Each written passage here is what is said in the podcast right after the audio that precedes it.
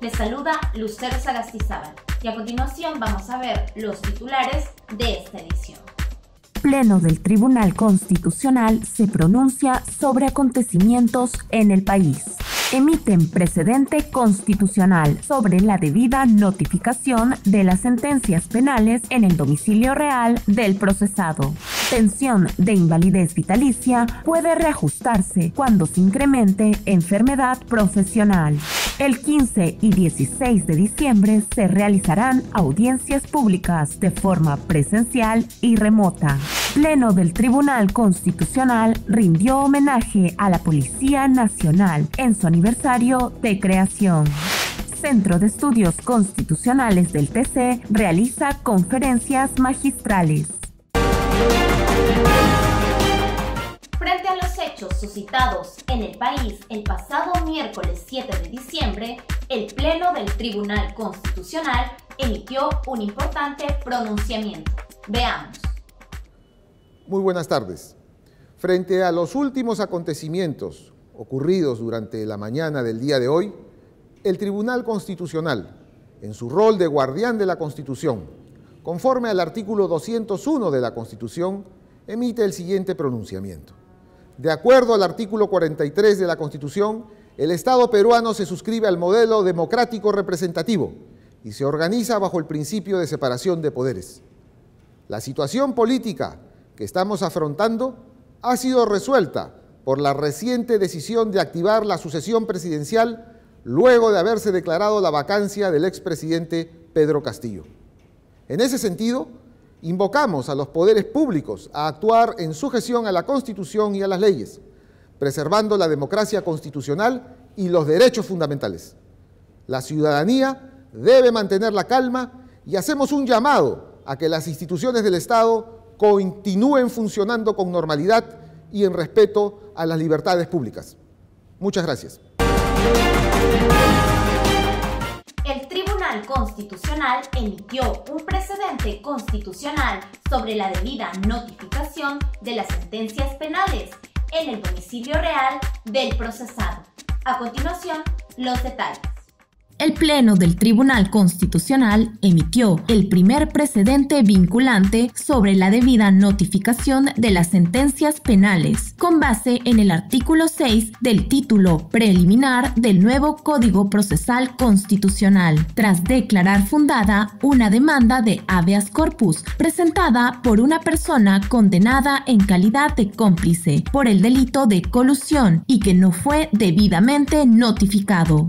Conforme a la sentencia recaída en el expediente número 3324-2021-PHC-TC, el recurrente cuestionó que la justicia penal haya declarado inadmisible su recurso de apelación que interpuso contra la sentencia que lo condenó a cinco años de pena privativa de la libertad. La decisión del TC detalla que si bien existen diversas regulaciones procesales que contienen previsiones diferentes en torno a la notificación de las resoluciones judiciales, como es el caso de la Ley Orgánica del Poder Judicial y el nuevo Código Procesal Penal, con base en una interpretación pro persona o pro homine, debe aplicarse aquella norma que favorece el derecho a impugnar de los justiciables.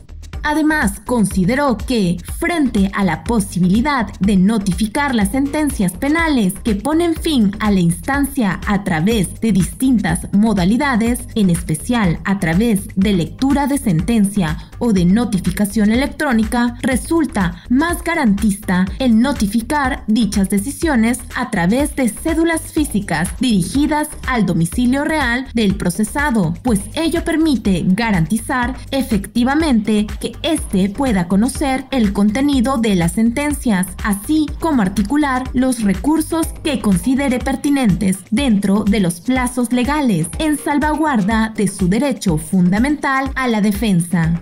Asimismo, el colegiado fijó como precedente vinculante que sentencias tales como la condenatoria y otras resoluciones que producen efectos graves e inmediatos en la libertad de la persona imputada deben ser notificadas en el domicilio real, pues es la interpretación más tuitiva en el ámbito penal. El Tribunal Constitucional señaló que la pensión de invalidez vitalicia puede reajustarse cuando se incrementa la enfermedad profesional. A continuación, la nota. El Tribunal Constitucional dispuso que la Oficina de Normalización Previsional reajuste la pensión de invalidez vitalicia de Fredolino Gamarra Inga por presentar un incremento de la enfermedad profesional de, de neumoconiosis, enfermedad pulmonar, con un menoscabo global de 67%, al declarar fundada la demanda de amparo del expediente número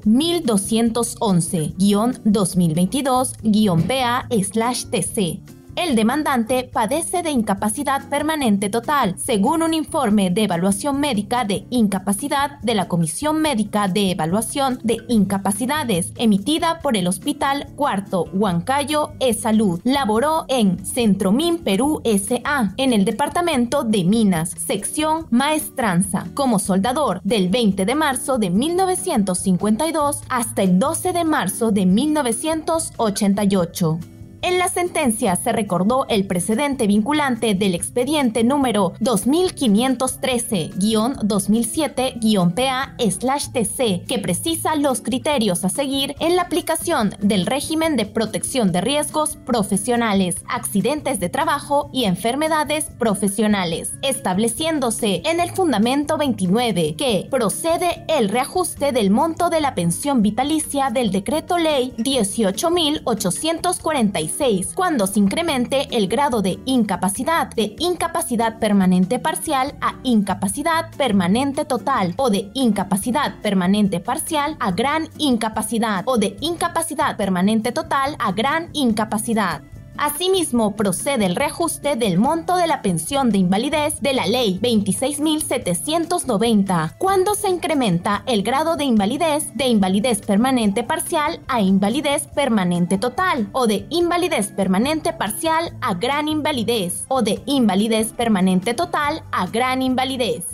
De este modo, el TC ordenó a la ONP reajustar la pensión de invalidez vitalicia primigenia realizada el año 1989 debido a que el demandante adolece de incapacidad permanente total, al igual que el reintegro respectivo por las pensiones devengadas, los intereses legales y los costos. El jueves 15 y el viernes 16 de diciembre, el Pleno del Tribunal Constitucional sesionará en audiencias públicas de forma presencial y remota en la sede de San Isidro. A continuación, los detalles. En la sala de audiencias de la sede de San Isidro, a las 9 de la mañana, se realizarán las audiencias públicas del Pleno del Tribunal Constitucional, programadas para el jueves 15 y viernes 16 de diciembre del presente, donde se abordarán un total de 25 causas, de forma presencial y remota, de diversos lugares del país. Entre las 13 causas que serán vistas por el Pleno el 15 de diciembre figuran las demandas de inconstitucionalidad presentadas por el ilustre Colegio de Abogados de ICA y el Poder Ejecutivo contra el Congreso de la República sobre el primer párrafo de la segunda disposición complementaria final y el artículo 2 de la Ley número 31.143, ley que protege de la usura a los consumidores de los servicios financieros. También será vista la demanda de inconstitucionalidad del Poder Ejecutivo contra el Congreso de la República por la Ley 31.173, que garantiza el cumplimiento de la Ley 29.625, Ley de devolución de dinero del FONAVI a los trabajadores que contribuyeron al mismo, priorizando a la población vulnerable consecuencia de la COVID-19. Mientras que en la sesión del Pleno del 16 de diciembre, entre las 12 causas que serán vistas, figura la demanda presentada por más de 25% del número legal de congresistas de la República contra el Congreso de la República sobre la Ley 31.520, ley que restablece la autonomía y la institucionalidad de las universidades peruanas. El Pleno del TC está integrado por los magistrados Francisco Morales Arabia, presidente, Luz Pacheco Serga, vicepresidenta, Gustavo Gutiérrez Tixe, Helder Domínguez Aro, Manuel Monteagudo Valdés y César Ochoa Cardich. En las sesiones no participará el magistrado Augusto Ferrero Costa por estar con licencia.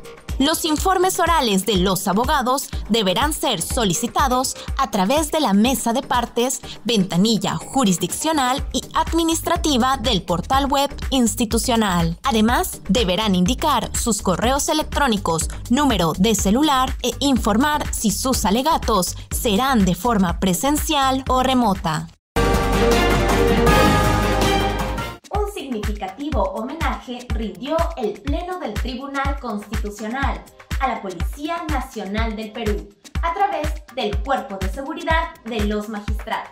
Conozcamos los detalles el Pleno del Tribunal Constitucional rindió homenaje a la Policía Nacional del Perú a través del Cuerpo de Seguridad de los Magistrados, en el marco de los 34 años de la creación de la PNP, con la integración de la Guardia Civil, la Policía de Investigaciones y la Guardia Republicana.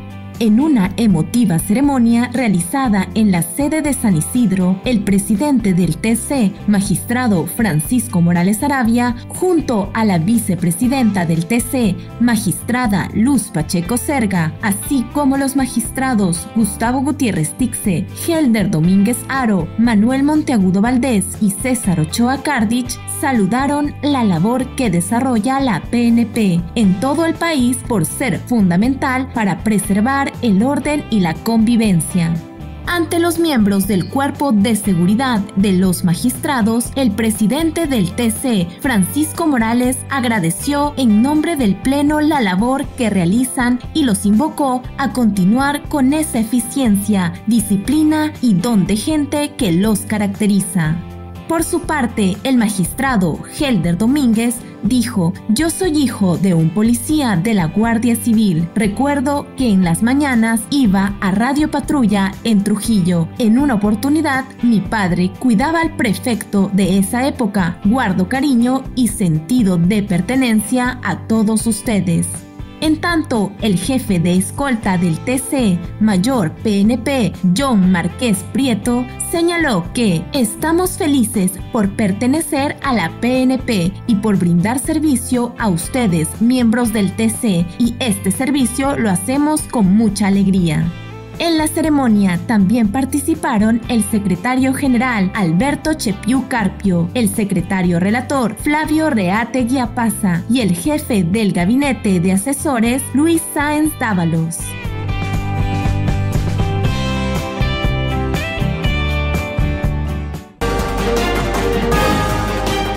El Centro de Estudios Constitucionales del TC realizó dos conferencias magistrales referidas a la Constitución en el lenguaje cinematográfico y sobre el amparo arbitral en dos conferencias magistrales organizadas por el Centro de Estudios Constitucionales del Tribunal Constitucional, se abordaron la Constitución en el lenguaje cinematográfico y el amparo arbitral, cuyos expositores fueron José Ramón Narváez Hernández, profesor investigador de la Escuela Judicial Electoral y de la Universidad Nacional Autónoma de México, y el profesor universitario y árbitro internacional Carlos Soto Coáguila, respectivamente. Los eventos fueron realizados de forma virtual vía Zoom y Facebook Live y se enmarcan en las acciones de capacitación del SEC, dirigido por el magistrado Helder Domínguez Aro. El cine también es un elemento probatorio en términos de justicia constitucional y que es un patrimonio y un bien jurídico tutelable en tanto que constituye nuestra memoria, afirmó José Narváez. Acotó también que entre las principales obras de cine asociadas al derecho está la película Robin Hood, dirigida por Ridley Scott e interpretada por Russell Crowe, referida a la leyenda del inglés Robert Locklin, quien con un grupo de nobles exigieron a Juan sin tierra que les diera una constitución, que es la famosa Carta de Juan sin tierra de 1215. Otra película fue La Ley de Herodes de Luis Estrada, que es una crítica al constitucionalismo contemporáneo. Por su parte, el profesor Carlos Soto dijo que el arbitraje es el mecanismo alternativo de resolución de controversias, por lo que para su solución se necesita la suscripción de un convenio arbitral. Destacó que el arbitraje es un procedimiento que comprende una sola instancia, one shot, salvo que las partes acuerden una doble instancia, apelación. Ambas conferencias magistrales pueden ser vistas ingresando a la página del SEC en Facebook y YouTube. Nos despedimos, no sin antes recordarte que estamos a tu servicio y que si deseas estar al tanto de las acciones que realiza el Tribunal Constitucional, puedes seguirnos en nuestras cuentas oficiales en redes sociales, en YouTube, Facebook, Instagram y Twitter.